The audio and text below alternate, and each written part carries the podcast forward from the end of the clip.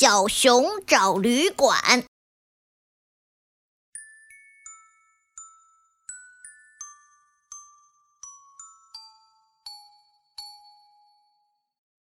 一天，小熊一个人去大森林里玩。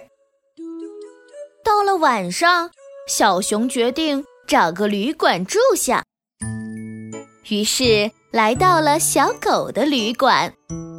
小狗对他说：“对不起，你来的太晚了，我们的旅馆已经住满了。你愿意和别人一起住吗？”小熊没有别的办法，只好同意了。小狗告诉小熊，旅馆里每个房间都住着不同的动物。它领着团团挨个房间看，看看哪个房间最合适。第一个房间住的是松鼠，这里没有被子。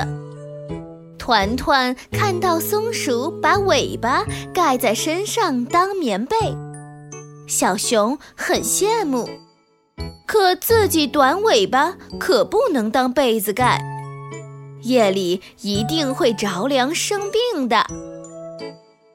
于是他决定去第二个房间看一看。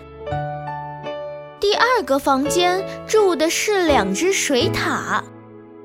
小熊看到小水獭依偎在水獭妈妈身边，正呼呼大睡。睡觉的时候还会发出一阵阵的磨牙声。团团捂着耳朵说：“不行啊，这里太吵了，我会睡不着的。”于是，小狗带着它去第三个房间看一看。第三个房间住着猴妈妈和猴宝宝。猴妈妈已经睡着了，可是还紧紧拉住猴宝宝的尾巴。小熊不忍心打扰他们睡觉，于是悄悄地走了。